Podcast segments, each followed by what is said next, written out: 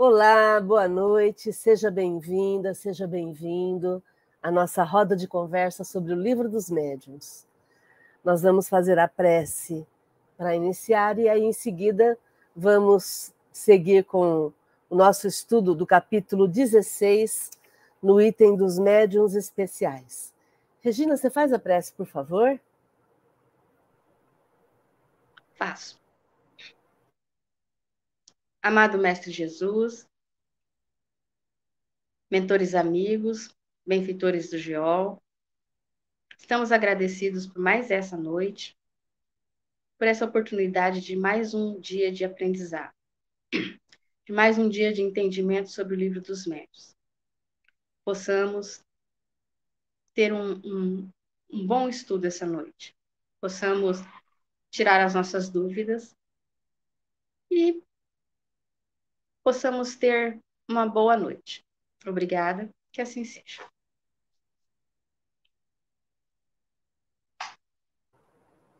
Muito bem. Então, nós estamos na roda de conversa, estudando o capítulo 16 do Livro dos Médiuns, falando sobre médiuns especiais. E é interessante que o Kardec está fazendo uma, uma relação de todos os tipos de médium que possam existir, né? E agora ele está falando, ele já, nós já falamos na semana passada sobre as qualidades físicas do médium, agora vamos falar sobre as qualidades morais dos médiums. Então, na 195, ele diz o seguinte: mencionamos-las sumariamente e de memória, apenas para completar o quadro, visto que serão desenvolvidas adiante nos capítulos da influência moral do médium, da obsessão, da identidade dos espíritos e outros, para os quais chamamos particularmente a atenção do leitor. Aí se verá a influência que as qualidades e defeitos dos médiums pode exercer na segurança das comunicações e quais os que, com razão, se podem considerar médiums imperfeitos ou bons médiums. Então é interessante a gente destacar aqui que os defeitos e as qualidades dos médiums vai, vão influenciar na qualidade da mensagem. Só um minutinho. Boa noite, Rosângela. Seja bem-vinda. Boa noite. Boa noite, Adriana. Seja bem-vinda. E vamos dar as boas noites aqui também. Boa noite. Boa noite. Vamos dar a, a boa noite também para. Deixa eu ver se eu consigo aqui. Elídia. Elídia Augusto de Rio Preto. Seja bem-vinda e Lídia. Seja bem-vinda, Bruna Batista, de Rio Preto, e seja bem-vinda, Lilian, de Rio Preto também. Muito bom. Então, a gente vai estudar esse capítulo, esse, esse item, onde o Kardec fala que a qualidade e o defeito do, do, do médium vai influenciar na, na comunicação. Por quê? Porque vai interferir principalmente na segurança da comunicação. É, porque se é um médium que não é um médium de boa índole, é, a gente perde na qualidade da, da, da, da, da mensagem mediúnica, né? Só um minutinho, deixa eu acrescentar aqui. Boa noite, Jorge Malu, sejam bem-vindos. E aí, por isso é que ele faz essa classificação de médiums imperfeitos ou de médiums bons ok? O pessoal está chegando, dar as boas-vindas para Maria de Fátima Rodrigues, de Rio Preto, e para Helenilda Mira, de Salvador. Sejam bem-vindas também. Alguém pode ler o próximo item, o item 196, por favor? Quem se habilita? Eu leio. 196 médiuns imperfeitos, médiuns obsidiados, os que não podem desembaraçar-se dos espíritos importunos e enganadores, mas não se iludem. Médiuns fascinados, os que são iludidos por espíritos enganadores e se iludem sobre a natureza das comunicações que recebem. Bom, então os médios obsidiados, eles, eles são enganados, eles são, é, como é que fala? Eles são importunados por espíritos enganadores, mas só que eles sabem que esses espíritos são enganadores. Eles não, não, não têm essa ilusão de que é um espírito bom. Eles, eles sabem, só que eles só que não conseguem se desvencilhar da, da influência deles. Médium fascinado. Rê, Rê, já... Regina, é, vamos comentar um por um? Uhum. Porque o obsediado, o, o, a, a, fala do Kardec aqui é dizer que eles não podem. Poder, é, eles conseguir, tem a ver com capacidade. Então, toda vez que a gente falar ah, eu posso ou eu não posso, a gente tem que pensar em capacidade. Capacidade é capacitação, é você se capacitar para isso. Então, esses médiums que estão obsidiados, eles sabem, eles sabem que estão sendo enganados, eles sabem que estão sendo importunados, mas eles ainda não conseguem controlar de forma suficiente a mediunidade para impedir essa obsessão. E daí a importância do estudo, porque através do estudo, como nós lemos, sempre lemos isso no livro dos médiuns, através do, do estudo a gente consegue o discernimento para poder fazer uma escolha mais segura. Então, à medida em que o médium obsidiado vai estudando e vai se exercitando na mediunidade, ele consegue sim identificar e ele consegue sim barrar a interferência do obsessor. Porque se não fosse assim, a gente seria, diria que mediunidade é uma maldição. Nossa, eu tenho mediunidade e eu estou perdida. Não, não estou perdida. Eu tenho mediunidade, eu vou educar minha mediunidade e vou conseguir lidar quando surgir um espírito perturbado. Né? A gente tem que, tem que deixar isso bem explicado aqui, né, Rê? Sim. Aí, o, o Fascinados, vamos lá. Você vai explicar, né? São os iludidos por espíritos enganadores e se iludem sobre a natureza das comunicações. Quer dizer, esses fascinados, eles não têm essa, essa capacidade de perceber que ele está sendo enganado. Ele Isso. fica fascinado pela, pelo espírito e não, não vê que ele é um enganador, que ele está enganando o médium. O médium simplesmente não percebe. Ele se sente aí, tão bem na presença dele que não, não percebe. E quando ele fala da natureza aqui, ele está falando da, da, de como é constituída a mensagem. Então, para esse médium, ele acha que a mensagem é uma mensagem ótima, é uma mensagem boa. Ele acha que é uma mensagem perfeita. Ele nem coloca em dúvida a, a, a qualidade da, da, da mensagem. E aí, o que o espírito disser, ele vai cumprir a risca.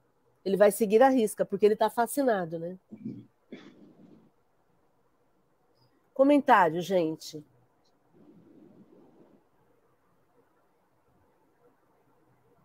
Tudo bem aí? Você quer ler mais dois, Rê? Leio. Médiuns subjugados. Os que sofrem uma domina... dominação moral e muitas vezes material de parte dos maus espíritos. Esse aqui é pior do que o fascinado, né, Márcia? Ele se submete mais ainda e não tem nem noção do que está acontecendo, né? Subjugação material aqui é quando o médium perde tem alguém que está com o microfone aberto. Peraí.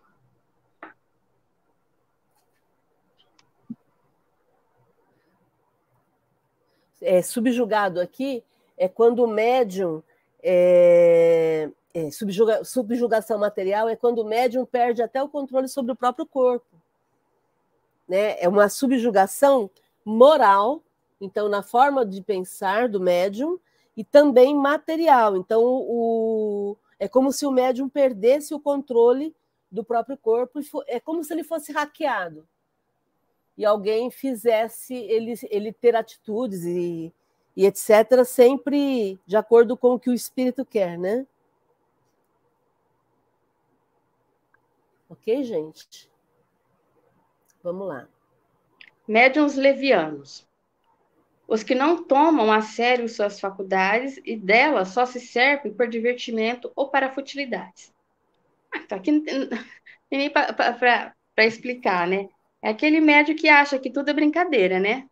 não leva a sério, não, não, nunca quer saber de uma comunicação séria. Para ele é só divertimento, brincadeira. Aqui entra a brincadeira do copo. Isso. Né? Brincadeira não tem nada, vamos combinar.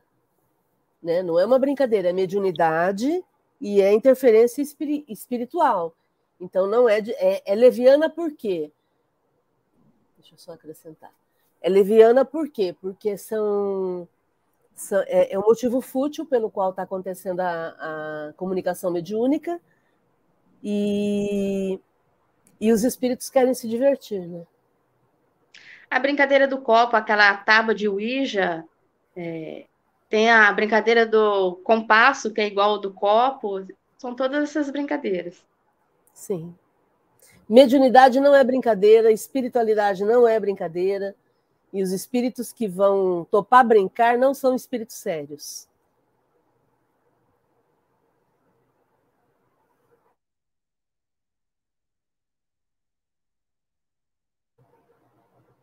Quem quer continuar lendo, gente?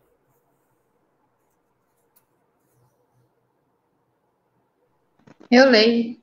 Vamos lá. Médios indiferentes os que nenhum proveito moral tiram das instruções que obtêm e em nada modificam o proceder e os hábitos.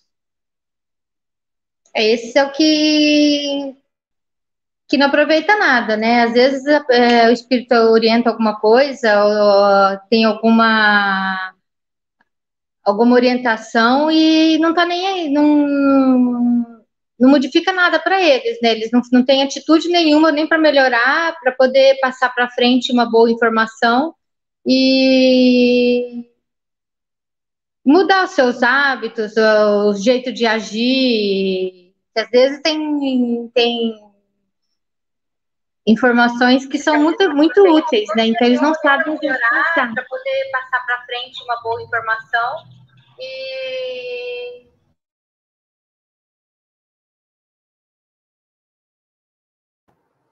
Muito bom, Dri, é isso mesmo. Você lê mais uns dois, Dri? Leio. Médios presunçosos.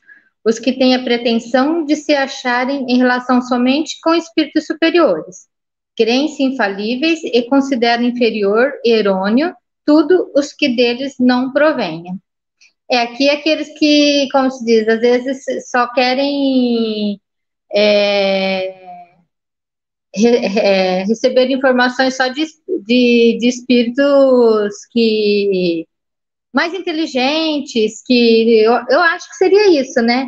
Que não é uma não é um, não seria uma mensagem de não vou falar como assim de qualquer qualquer pessoa, né?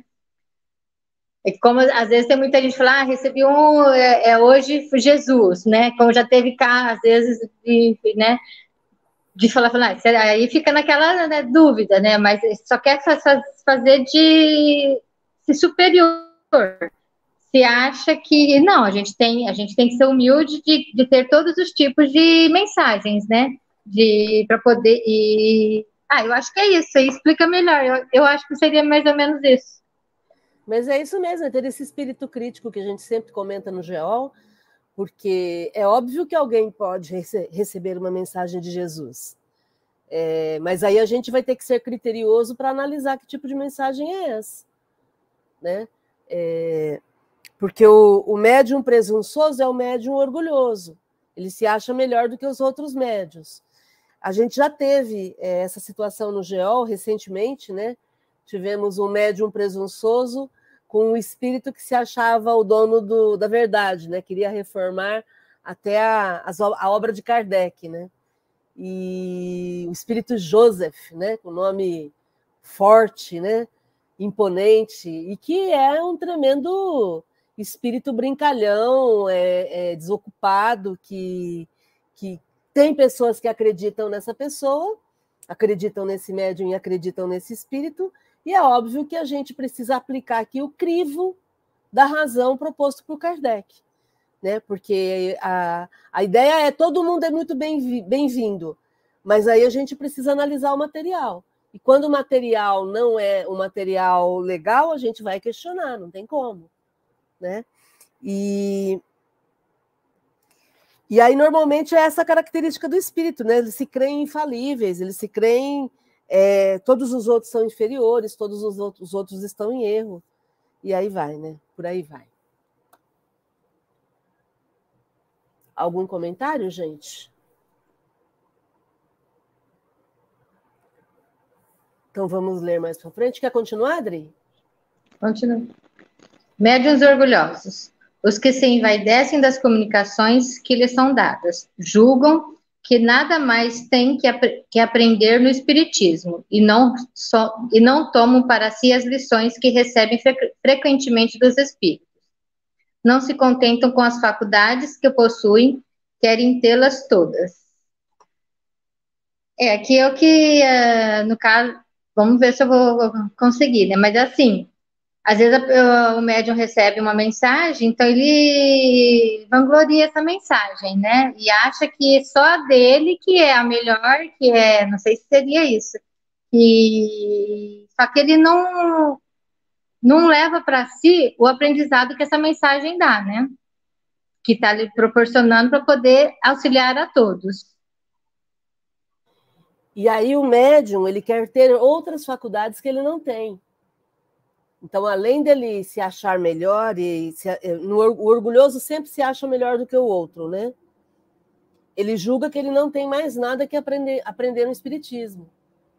Pelo contrário, ele é que tem que ensinar o Espiritismo, né? Que é o caso desse espírito que eu citei agora, agora há pouco aí. E aí não tem mais diálogo, não tem mais o que conversar com o espírito que chega dizendo que ele sabe mais do que Kardec sabe mais do que Jesus. Entende? Porque aí é por isso que é o processo de fascinação que a gente viu lá atrás, né? Porque a, as pessoas que seguem esse tipo de médium, elas estão fascinadas. Elas não questionam a natureza da comunicação que está sendo dada. E elas ficam fascinadas pelo fenômeno e acham que está que tá tudo certo, né? Por isso esse espírito de autocrítica sempre. A gente não vai ter como se livrar disso né? Porque todos nós temos é, a possibilidade de sermos de alguma forma enganados, né? É muito fácil enganar a gente, porque a gente também é orgulhoso, né? Então é só ficar elogiando a gente, né?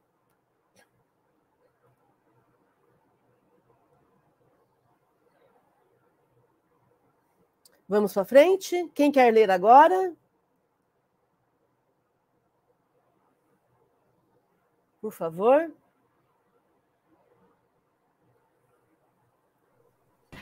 Eu, Eu leio. Mais. Opa! Duas. Quem? A, a Malu? Ah, então vai lá, Malu. Depois você lê, Rê.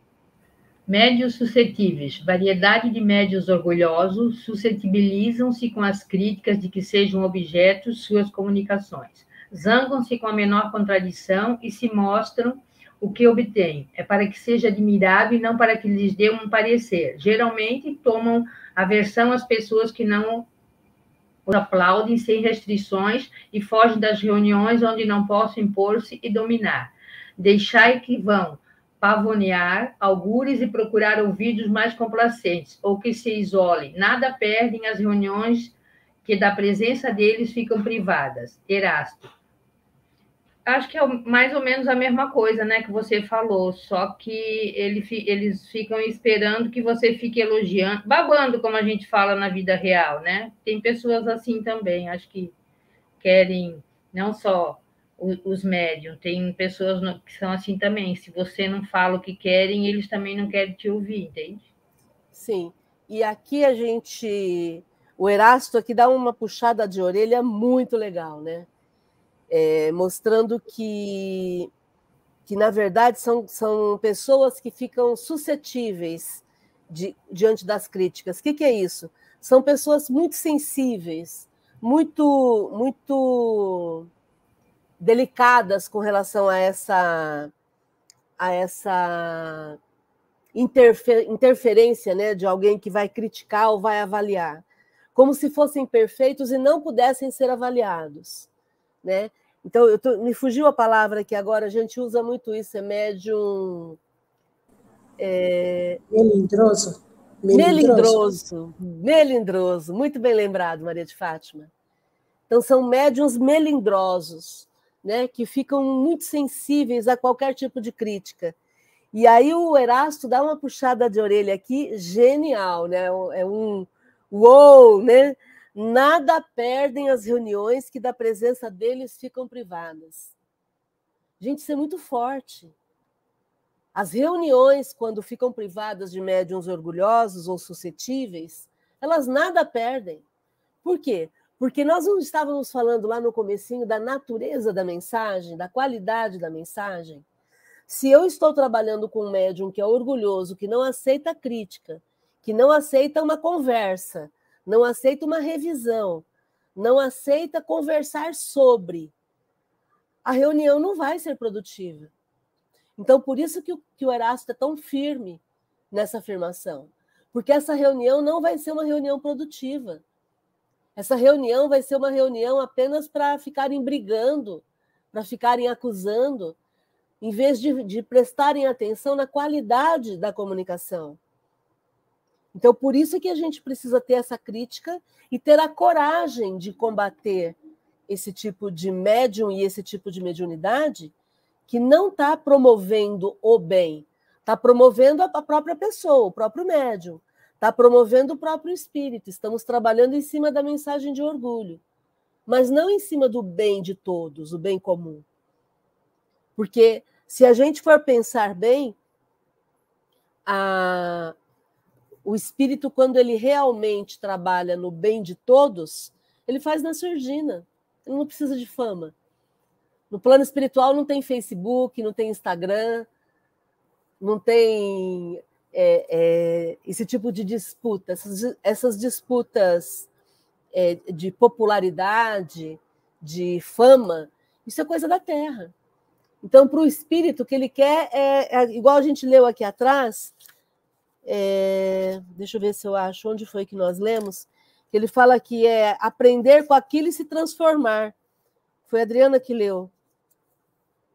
O que eles querem é que as pessoas se transformem, que, elas, que as pessoas se tornem pessoas melhores. Nos médios indiferentes. Indiferentes. É, o que os, que os espíritos querem é que a gente se modifique no, no nosso proceder e transforme os nossos hábitos. Apenas isso. É o procedimento do dia a dia que vai gerar hábitos. Então é nisso que a gente tem que estar focado e não na fama, e não na, na quantidade de atendimentos. A gente vê tantos médiums é, pavoneando, como se diz assim, né? É, é, como se fossem pavões, né? É, é, mostrando a mediunidade. Para que isso? Para que isso? A mediunidade é uma, é uma atitude. A gente vai ver isso mais à frente. É, o Kardec falando da, da, do que, que é, qual é o papel da mediunidade. A mediunidade é para que a gente possa usá-la. Deixa eu ver. Bom, a gente vai ler já já o comentário de Kardec, onde ele fala que a gente tem que usar a mediunidade para o bem comum. Não é para a gente fazer uma publicidade própria. Não é essa a ideia, né? Porque não é o tamanho nem a, e nem a quantidade de mensagens, e sim o conteúdo, né? Sim, é, é, é a transformação que provoca, não é? Vou dar as boas-vindas aqui. Deixa eu ver se eu consigo colocar. Espera aí. Não está entrando.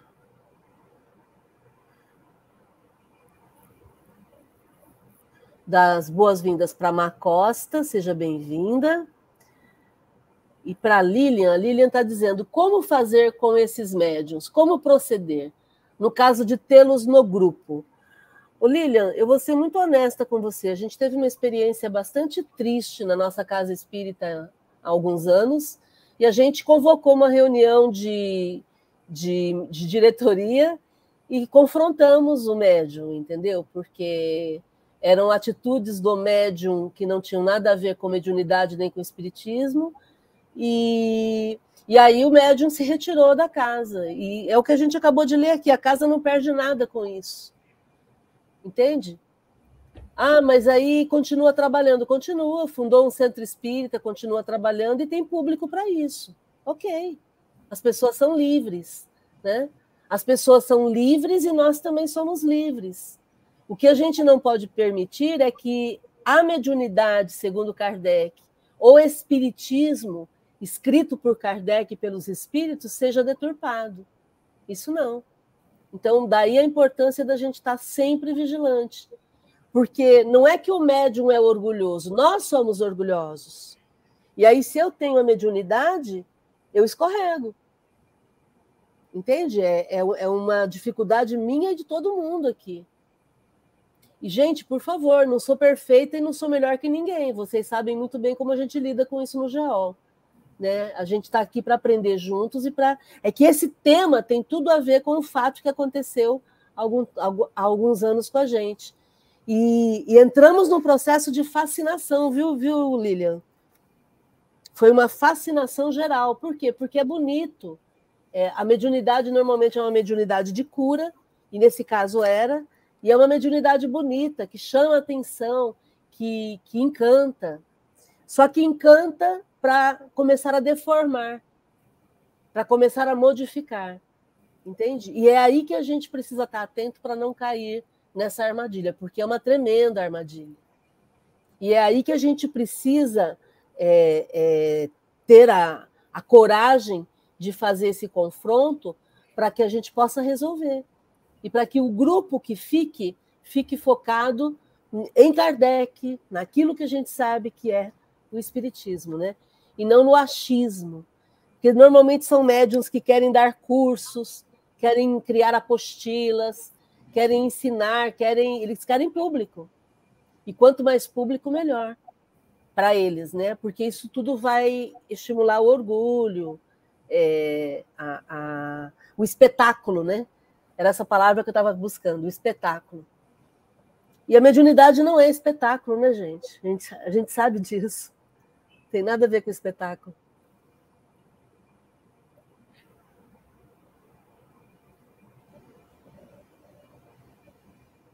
Peraí. Vamos para frente, então? Continuo?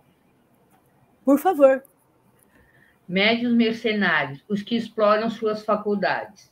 Acho que aqueles que cobram e que fazem espetáculos também, né? Nesse caso. Você quer dar mais uma explicação? Posso seguir. Não, aí aqueles que fazem até com esse propósito.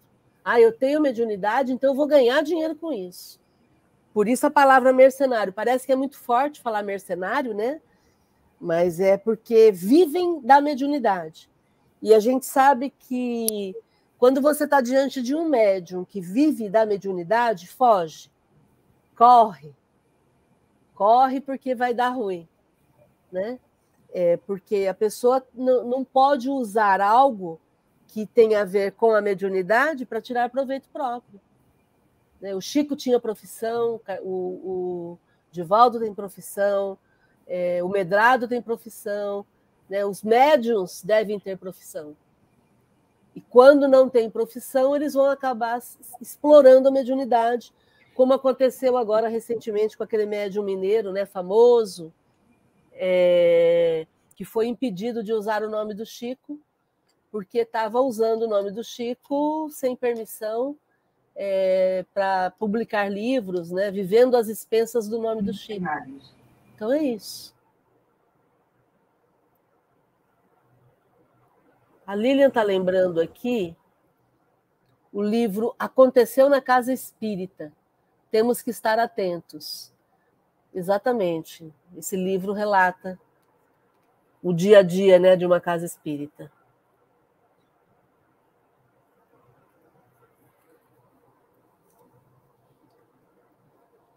Quem continua lendo para a gente?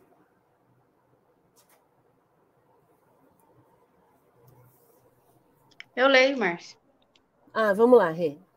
Médios ambiciosos. Os que, embora não mercadejem com as faculdades que possuem, esperam tirar delas quaisquer vantagem. Bom, é aquele médio que então, ele não cobra, né, para fazer o espetáculo. mas ele espera um reconhecimento, um. Como é que fala assim?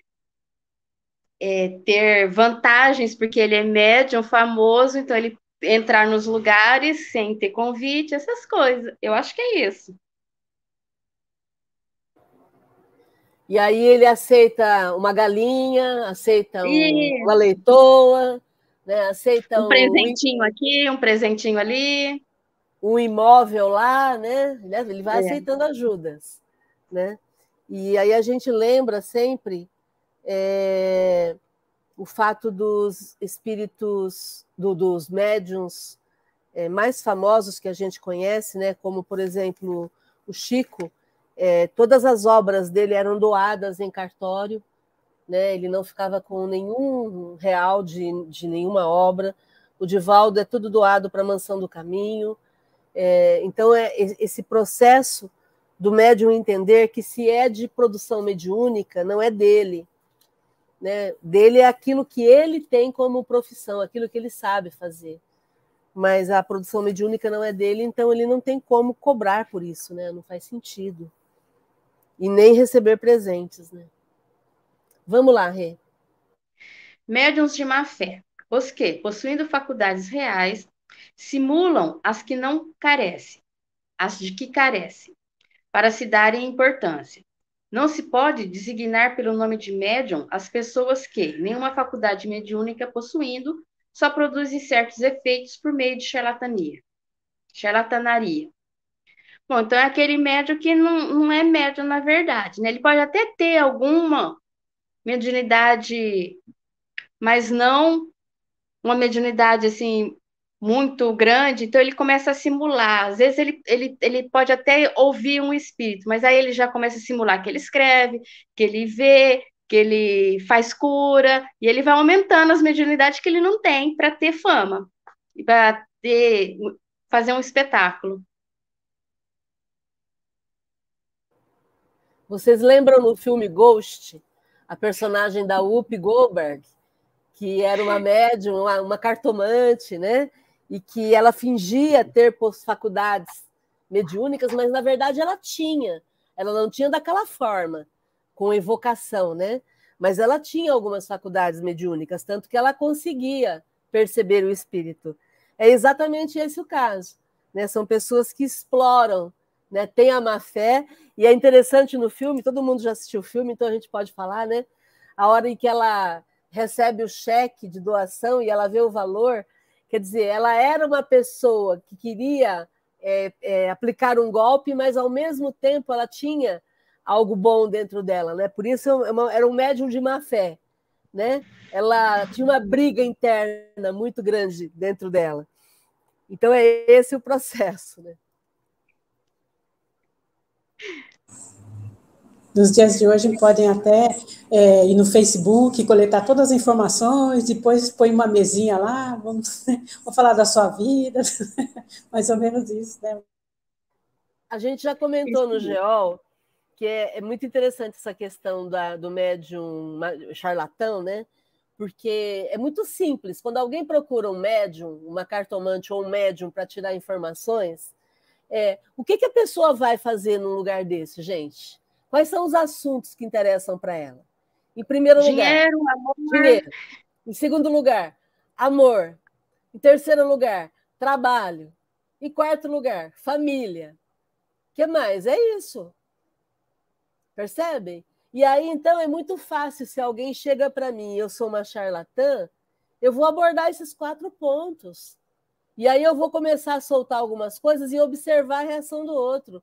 E são, são técnicas, né? A gente que, que tem mais de 20 anos de idade, a gente sabe como é que funcionam essas técnicas de tirar informação e de persuasão, é, e que essas pessoas usam de uma maneira muito hábil, né? pela expressão do olhar, pela forma como a gente fica. Né? É, quer dizer, todo esse processo é um processo de treino, né? E o vamos combinar que o malandro tem treino, né? A pessoa tem anos ali treinando. Eles iam ser uns excelentes perfiladores do FBI, né, Márcia? Exatamente. A Lilian dizendo que ela teve que entregar o cheque para as freiras, esta cena é memorável. Exatamente. É uma cena hilária do filme, né? de ver a briga dela né? com, com o espírito para poder entregar o cheque para as freiras. Né? Até teve uma reportagem também, acho que foi no Fantástico, sobre isso, né? Sobre enganação, assim. Não sei se vocês viram, um tempo atrás teve, falando exatamente disso. As pessoas ali, confiando, tudo. Aí, quando eles vão ver, é tudo mentira, está tudo no, no Facebook, colheram todas as informações. Gente, é muito simples. Hoje, quando você compra um produto pela internet, em questão de segundos, você começa a receber anúncios a respeito daquilo que você acabou de comprar. Você compra uma geladeira, em segundos você é bombardeado com modelos de geladeira. Aliás, você não precisa nem comprar, você pesquisa. Só de pesquisar, vou pesquisar um celular. Pronto, lá, lá se vem 15 dias de enxurradas de publicações de celular. Por quê? Porque o, o tal do algoritmo trabalha assim. Né? E a gente acaba entendendo que quando alguém tem capacidade de perceber o algoritmo, essa pessoa vai usar isso da forma que ela quiser. E muitos de nós damos muita bandeira, né? Do, quando alguém nos pergunta alguma coisa, a gente acaba entregando a resposta. E aí, quando a gente coloca nas redes sociais uma porção de informações a nosso respeito, as pessoas podem pegar isso e, e nos ludibriar, né? Por isso que, com relação à comunicação mediúnica, é, quando alguém fala assim, ah, fulano está tá, tá recebendo cartas de, de jovens que morreram, né? A primeira coisa que eu sempre pergunto, não sei vocês, mas eu sempre pergunto, o que, que acontece antes? Eu chego lá para receber uma carta. O que, que acontece antes? Eu passo por alguma entrevista? Ah, não, o médium não conversa com ninguém, mas tem uma equipe que conversa comigo? Entende? Se tem entrevista, cai fora. Cai fora. Por quê? Porque está coletando dados. Sabe? Não faz sentido. Médium bom é aquele médium raçudo, né? Aquele médium que olha para você, não sabe nada, e aí ele psicografa uma carta. Esse é o médium, né? Eu cansei de ver isso acontecer. Cansei, não. Algumas vezes que eu fui a Uberaba, eu vi o Chico fazendo isso. Caravanas e mais caravanas de todos os lugares do Brasil chegando e, e aí ele escrevia as cartas ali, ao vivo e a cores, sem conversar com ninguém, sem entrevistar ninguém. Então é isso. Ah, mas não tem mais isso. Então, então não tem mais mensagem confiável, né? Como é que faz? Eu sou muito cética, não sei vocês. O que, que vocês acham?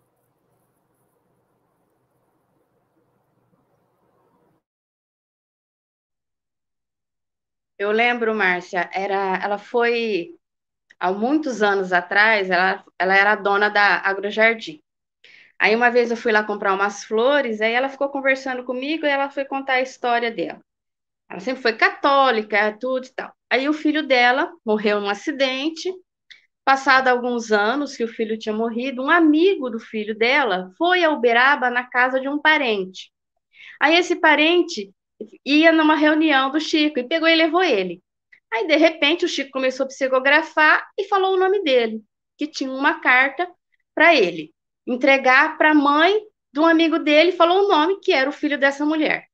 Ele ficou meio incrédulo, né? Ele falou assim: não sei, né? Mas, em todo caso, ele foi lá, recebeu a carta e trouxe para a mãe dele. Aí ele pegou e falou assim: olha, eu não sei se é verdade ou não, mas ele falou o nome dele, me chamou e eu trouxe. Ela começou a ler a carta, ela falou que ela começou a chorar, chorar, chorar, chorar, chorar. Aí o, o rapaz ficou desesperado, falou, mas o que, que aconteceu? Ela falou assim, não, é o meu filho realmente, porque o que ele fala nessa carta era coisa que só eu e ele sabíamos. Era só o, o meu sonho que eu tinha de adotar uma criança, era só ele que sabia e ele veio me falar que está na hora de eu adotar sim, que eu posso adotar a menina que eu já fui ver e que é para eu adotar sim, porque ela é a que eu estava esperando. Quer dizer, o rapaz nem sabia dessa história, ele foi lá por acaso porque o parente levou e o Chico psicografou essa carta e pediu para ele trazer para a mãe do rapaz. Então não tem como falar que não é não era a carta verdadeira, porque era, né? Ele não fez, não coletou informação nenhuma e um assunto que o rapaz nem sabia. Sensacional, né? Muito legal.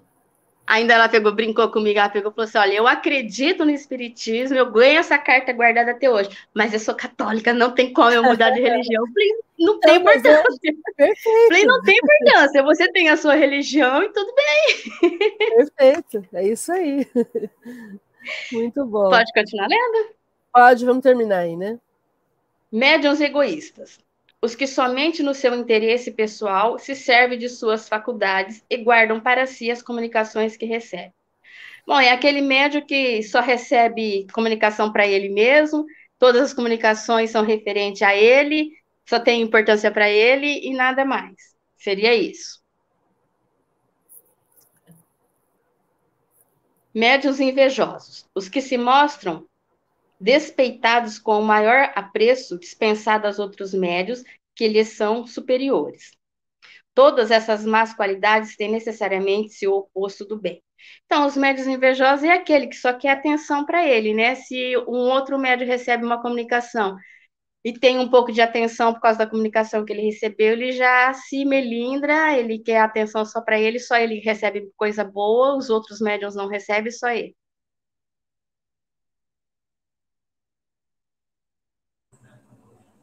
É isso aí, está bem explicado naquele livro, né? Que a gente estava lendo, Diversidade dos Carismas, né? Isso, com a médium Regina. Isso, é. E aí vamos lembrar que invejosos somos todos nós, orgulhosos somos todos nós, e por isso é que isso pega tanto, né? Porque a gente acaba exacerbando aquilo que a gente é, né? Não tem como. Comentário, gente, sobre esse item que nós vamos mudar de item. Tudo bem até aí? Então vamos para o 97. Quem começa lendo para a gente, por favor? Eu posso ler. Por favor, Jorge. 197. Bons médiums. Médiums sérios os que unicamente para o bem se servem de suas faculdades e para fins verdadeiramente úteis. Acreditam profaná-las, utilizando-se delas para a satisfação de curiosos e de indiferentes ou para futilidades. É, explica esse aqui, né? É, aqui acho que é o inverso do que a gente estava lendo anteriormente, né? É, essa pessoa aqui, ela, ela, ela é um médium, né? Esse tipo de médium, mas ele, ele, ele só tenta fazer as coisas para o bem, sem nenhum outro tipo de, de interesse. O bem e o que é útil, né? É, também, o bem e o que é útil, uhum. né? Perfeito. Não adianta só fazer o bem e, e ser inútil, né? É. é. Médiums modestos. Os que nenhum reclamo fazem das comunicações que recebem, por mais belas que sejam. Consideram-se estranhos a elas e não se julgam ao abrigo das mistificações. Longe de evitar as opiniões desinteressadas, solicitam-nas. É, eu acho que esse aqui é aquele que é, é, ele não faz jus, né? não é que ele não faz jus, ele não julga aquilo que ele está recebendo é, de uma forma assim, é, ele não reclama, né, daquilo que ele está recebendo. Não, ele, se, ele, não, ele não se gaba. É, é. Não, ele, não, ele... ele não se gaba. É. Ele, é, ele não ele fica não falando com os outros, nem, nem se vangloriando de ter recebido alguma coisa isso, bela, né? Isso, isso. E ele também tem uma, uma autocrítica muito, muito boa, porque ele entende que ele pode passar por mistificação se ele não ficar atento. Então ele entende, ele não está, ele não tá é, é, impedido de ser enganado, né? É, toda, ele pede para as as... pessoas analisarem. É, exato, né? Ele pergunta a opinião de quem está recebendo, né? É, os médiums devotados os que compreendem que o verdadeiro médium tem a missão a cumprir e deve, quando necessário, sacrificar gostos, hábitos, prazeres, tempo e mesmo interesses materiais ao bem, ao bem dos outros. É, esse aqui é o que, é o que coloca é, é, em primeiro lugar a mediunidade dele, né? Acima de qualquer é, vantagem que ele queira tirar ou de qualquer gosto ou prazer. Eu acredito que seja isso. Nesse item há controvérsias. Eu quero fazer um comentário aqui. Porque você chegar para alguém e dizer para ele que ele vai ter que abrir mão, é, dos, tem, vai ter que sacrificar os próprios gostos, os hábitos, os prazeres, o tempo e até os interesses materiais em favor dos outros, é, eu acho que essa, essa questão vai gerar muita, muito atrito, muito conflito, né? Porque cada um sabe de si. Então, aqui, eu acho que é um ponto muito pessoal. A minha opinião, Márcia, tá? Eu acho que é muito pessoal. Porque, por exemplo, eu conheço pessoas que decidiram não ter filhos. Então, para quem não quem decidiu não ter filhos, é fácil abrir mão de mais tempo para poder usar para mediunidade. Para quem é, tem uma renda financeira garantida, é fácil abrir, abrir tempo para se dedicar à mediunidade. Então, por isso que cada um é que tem que avaliar isso. Né? A gente não pode colocar isso como uma forma, ah, eu não tenho tanto tempo, então eu não sou um médium devotado. Na verdade, eu vou ser devotada no tempo que eu separar para aquilo. E aí é esse tempo de qualidade que a gente vai, vai usar e vai, e vai fazer toda a diferença. Que, que vocês acham? Um exemplo, Márcia, é os médiums que frequentam a quarta-feira aqui no Geol. Quarta-feira, eles noite, deu 8 horas da noite, eles vão se ficar devotados ao trabalho do centro. Eles vão ficar focados no que eles estão fazendo ali. Depois disso, eles podem fazer as outras coisas que eles têm os prazeres, assistir um filme, ler um livro, sair com, os, com as crianças, sair com os amigos, mas o, o, o horário que ele está ali para trabalhar no, no, centro, ele vai ser devotado, focado naquilo ali. Sim, perfeito. E aí vamos entender que o ser médium não é ser santo, né? Então existe vida social, existe vida familiar, existe vida laboral no trabalho. Então todos nós temos as nossas atividades. E aí, o tempo que eu vou utilizar para usar para mediunidade ou para qualquer outra atividade do centro vai depender da minha possibilidade, né? E cada um sabe de si. Por isso que eu, eu joguei. A primeira fala que eu falei com relação a esse item é que cada caso é um caso, cada um sabe das suas possibilidades e das suas necessidades. Ah, mas a mediunidade ela é uma, uma missão que o médium assumiu. Sim, uma missão que o médium assumiu. E ele vai desempenhar isso dentro daquilo que ele julgar possível. E também vai assumir a responsabilidade sobre tudo aquilo que for acontecer a partir da, da forma como ele age, né? É que o, a questão aí dá margem para interpretações, né? É. Dependendo do que você lê, né? Quando a gente fala devoto, né? Devoto dá a impressão que é aquele cara que é santo, né? É. E, que só faz é. aquilo. Só, só faz, faz, aquilo, né? Eu sou um Vamos devoto. Lembrar. Mas... É, como a Regina falou, é, você pode falar assim: olha, quarta-feira à noite é sagrado. Eu tá. não vou em churrasco, eu não saio para jogar bola, eu vou no geol das 8 às 9. Aconteça o que acontecer, a não ser assim uma coisa né, muito é, crítica, mas quarta-feira eu tenho que estar lá das 8 às 9. Tá. Você está, de certa forma, não sacrificando alguma coisa, mas você está se. É, não, não considero um sacrifício, é um prazer. É uma escolha, é uma escolha. Uma escolha, né? não, você não precisa se sacrificar, você faz aquilo sim. por prazer, né? Eu acredito. Sim, né? sim. Não adianta ser médium se sacrificando, acho que você tem que ser médium porque gosta também, né? É, é, é uma escolha, né? E eu acho que o que atrapalha aqui é a palavra sacrificar, porque fica parecendo que é, um, que é penoso, e não pode ser penoso, tem que ser prazeroso. Né? Mediunidade é uma, é uma atividade onde eu vou trabalhar pelo bem comum, mas tem que ser prazeroso. Né? A Lilian está colocando aqui, deixa eu ver se eu consigo exibir.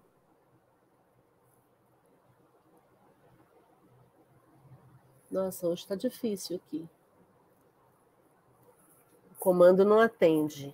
Olha lá. A mediunidade é disciplinadora, mas não castrativa. Exatamente. Exatamente.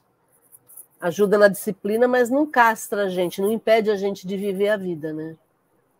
E o Joel, só um comentário, o Joel é maravilhoso que, como, quando, como se diz em relação às crianças, né? Que as crianças participam, né? Como que nem no, no meu caso, que eu, eu, né? Tá ouvindo? Tô, tô ouvindo. Que, é, que nem no meu caso de muitos outros, que, como se diz, é, nossos filhos participavam, né?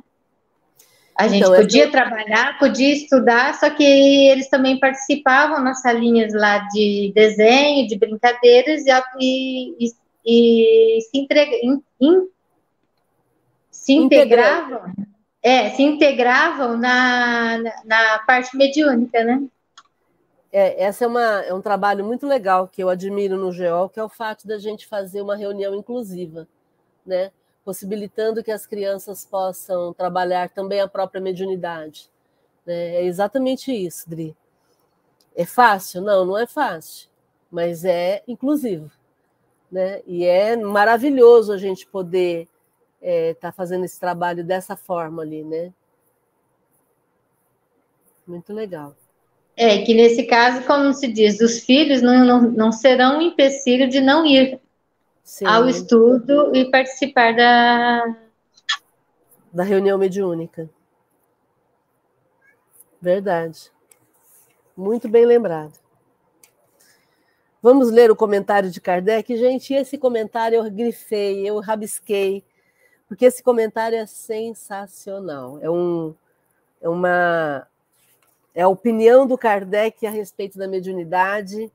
Vamos lá, você quer ler, Jorge, por favor? Faltam médios seguros, Márcio. Ah, desculpa, desculpa. É, faltam os seguros, né? É, médios seguros. Médios seguros, os que, além da facilidade de execução, merecem toda a confiança pelo próprio caráter, pela natureza elevada dos espíritos que os assistem os que, portanto, menos expostos se acham a ser iludidos. Veremos mais tarde que essa segurança, de modo algum, depende dos nomes mais ou menos respeitáveis com que os espíritos se manifestam. É incontestável, bem os sentes, que, epilogando assim as qualidades e os defeitos dos médios, isto suscitará contrariedades e até animosidade de alguns. Mas que importa? A mediunidade se espalha cada vez mais e o médium que levasse a mal essas reflexões apenas uma coisa provaria, que não é bom médium, isto é, que tem que tenha assisti-lo espíritos maus. Ademais, como eu já disse, tudo isso será passageiro e os maus médiums, os que abusam ou usam mal de suas faculdades, experimentarão, experimentarão tristes consequências, conforme já se tem dado com alguns aprenderão à sua custa o que resulta de aplicarem, no interesse de suas paixões terrenas, um dom que Deus lhes outorga, lhes outorgara unicamente para o adiantamento moral deles. Se os, se os não puderdes reconduzir ao bom caminho, lamentai-os, porquanto posso dizê-lo, Deus os reprova. Erasto. Esse quadro é de grande importância não só para os médios sinceros que lendo procurarem que lendo procurarem de boa fé preservar-se dos escolhos a que estão expostos, mas também para todos os que servem dos médios, os que se servem dos médios, porque lhes dará a medida do que podem racionalmente esperar. Ele deverá estar constantemente sobre as vistas de todo aquele que se ocupa de manifestações do mesmo modo que a escala espírita, a que serve de complemento. Esses dois quadros reúnem todos os princípios da doutrina e contribuirão mais do que os supondes para trazer o espiritismo ao verdadeiro caminho. Sócrates. É, que eu virei a página aqui, mas assim é, eu eu vi aqui a, a questão dessa segurança é... Aqui eu acho assim, o capítulo é grande, mas é, você quando está seguro de alguma coisa, né? Quando você tem segurança para fazer aquilo, é, é, como ele fala aqui, além da facilidade de execução, as pessoas confiam em você. Porque se você faz com segurança, com propriedade, aquele que você vai passar alguma coisa vai acreditar em você. Agora, se você começa a gaguejar, falar informações que não são pertinentes, aí a gente já começa a olhar e falar, o que esse cara está falando, né? Agora, é, quando... E a gente está falando do médium, né? Do médium, exato. Então, o médium, o médium seguro é aquele que tem essa facilidade, ele sabe o que ele está fazendo, como você está dizendo, mas ele também tem um caráter que atesta a, a boa índole dele, né? É, então, aí é claro que ele vai estar em boa, em boa companhia de espíritos, né, Jorge? É, como a Regina falou, né? Aquele comentário que ela fez daquela pessoa em relação à, à mulher que, que queria adotar a criança, né? Um comentário desse já te passa uma. O médium que faz um comentário desse, né? Ele passa segurança, ele se, se mostra seguro para fazer um comentário desse, e aquele ouvinte dele também acredita na hora no que ele está falando. Não é possível, só eu e a outra pessoa sabemos disso. Como é que essa pessoa faz um comentário desse assim na lata, né? Sim. Então aquilo cria uma conexão instantânea entre o ouvinte e o médium. Você fala, não, daqui para frente eu vou acreditar em tudo que você falou, porque essa informação que você me passou, só eu tenho, só você Sim. tinha com seu com, com a pessoa, né, que o seu ente querido que se foi. Então, Sim. é na hora você cria aquele laço de confiança. E confiança é tudo quando você inicia uma conversa, né? Sim.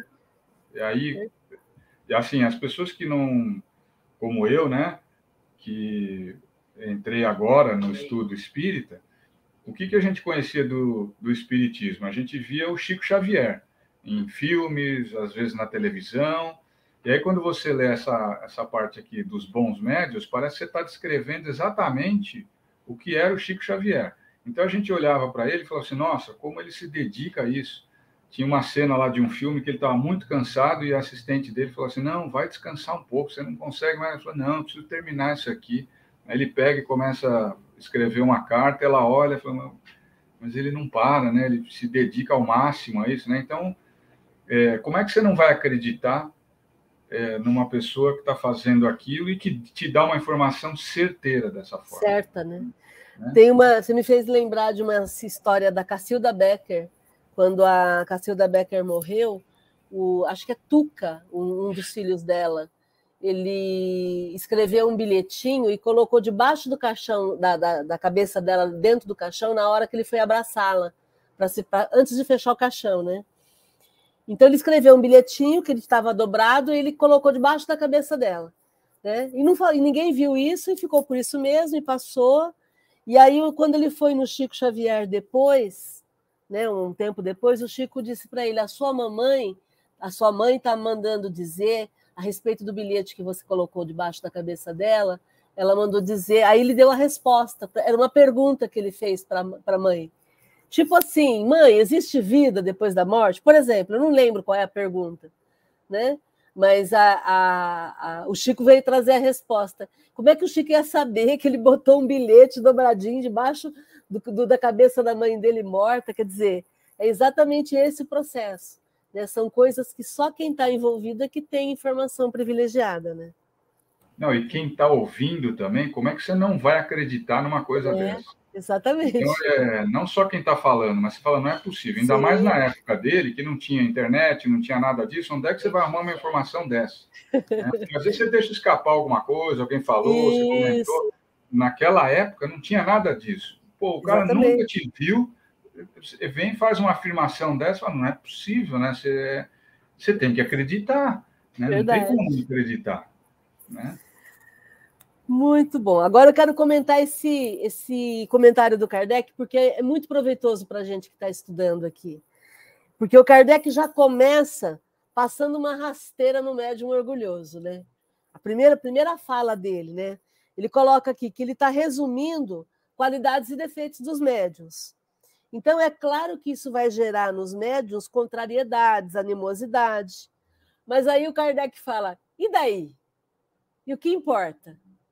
O que importa se as pessoas que são médiums vão ficar é, contrariadas, vão ficar armadas contra isso que eu estou falando. O que ele coloca em seguida é que a mediunidade se espalha cada vez mais, e o médium que leve a mal essas reflexões de fazer uma autocrítica só vai provar uma coisa: que ele está assessorado, que ele não é um bom médium e que ele está assessorado por espíritos maus, porque ele não aceita crítica. Então, eu, essa primeira parte do Kardec eu achei sensacional, porque ele está dando para a gente um choque de realidade, dizendo: olha, ser médium é, é uma atividade interessante, mas você não é o supra-sumo, não, peraí. Não tem carta branca, não. Você vai ter que ter análise, vai ter que fazer autocrítica e, e, e mais, vai ter que se transformar em alguém melhor, né? Porque aí o que, que ele coloca depois? Não é de Kardec, Márcia, é de Erasto. Desculpa, do Erasto, do Erasto, bem lembrado. É que o Kardec coloca aqui, né? Verdade.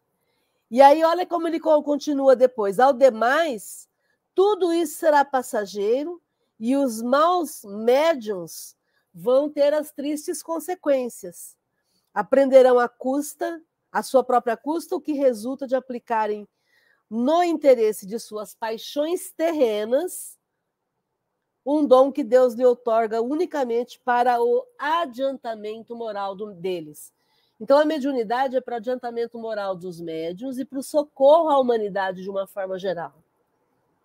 E aí, quando o médium usa essa mediunidade para as paixões terrenas, como a gente tem visto, né?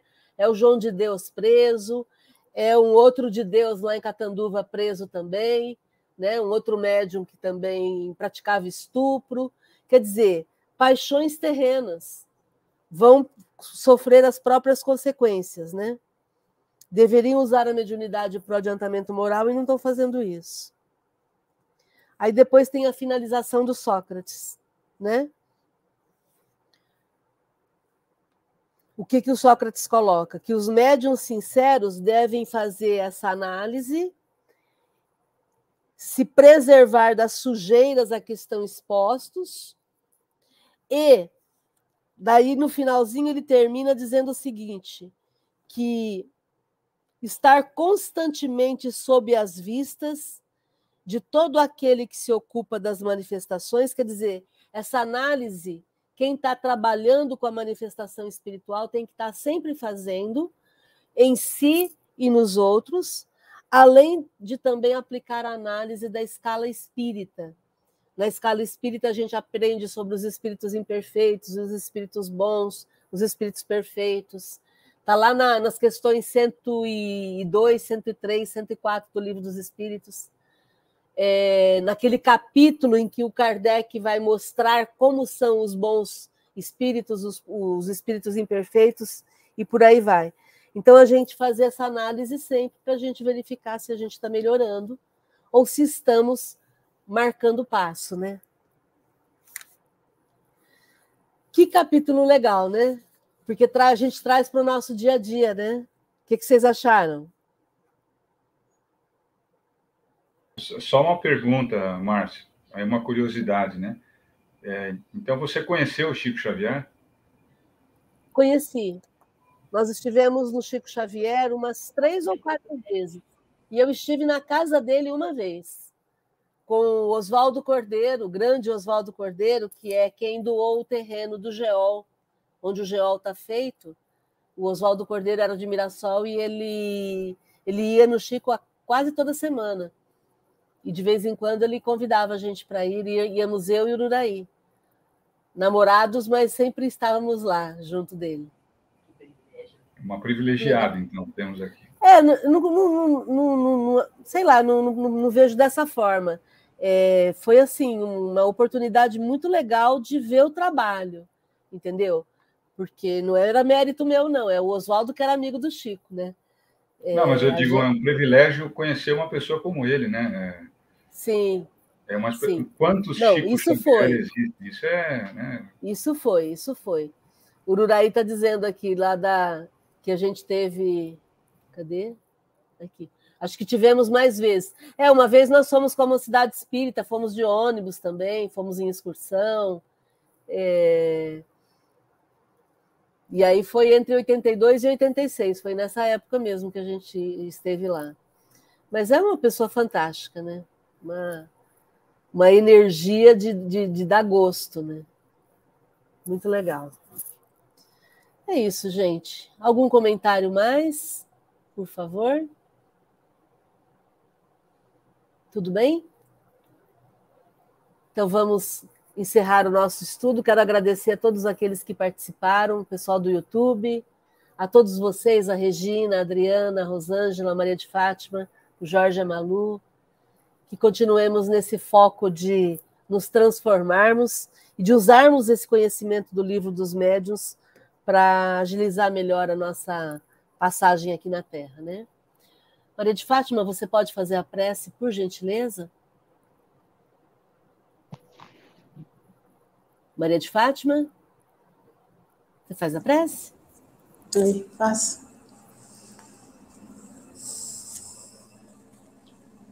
Senhor Jesus, agradecemos por mais essa noite de aprendizado, que possamos levá-lo no, no, nosso dia a dia, principalmente os médios ostensivos e os, e os médios que todos nós somos também, né? Os médios não ostensivos, como Malu, Jorge, a Regina, né?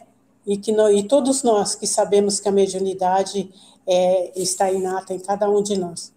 Que possamos absorver esses ensinamentos, praticá-los em nosso dia a dia e focar bem, principalmente naquela parte dos médios imperfeitos, para que nós possamos sempre nos, nos interiorizarmos e ver em nós aquilo que muitas vezes apontamos no outro buscamos em, busquemos em nós aquilo que a gente vê no outro. Será que eu não estou fazendo a mesma coisa? Será que eu estou sendo útil? Será que é, eu estou olhando para olhar para mim mesmo? Que tomamos essas, essas, esses, esses ensinamentos para nós mesmos e sejamos felizes em escolhas, estejamos sempre em boa sintonia, nos esforcemos para ter pensamentos elevados, atitudes benéficas e que seja bem para todos, para que possamos atrair bons espíritos fazendo de nós melhores a cada instante. Agradecidos aos, aos protetores desse, desse momento, desse estudo, agradecido aos nossos anjos particulares, agradecido aos protetores de nossos lares, que durante esse estudo colocaram em nossos lares fluidos benfazejos, disseminando toda a negatividade, dando socorro aos espíritos que porventura estivessem ali precisando de algum auxílio, e toquemos em frente, em frente, sempre firmes e fortes, sabendo que Jesus está sempre conosco, que nós estejamos sempre com Ele também, nos melhorando a cada dia. Que assim seja, em nome de Jesus. Gratidão, gente. Fiquem bem.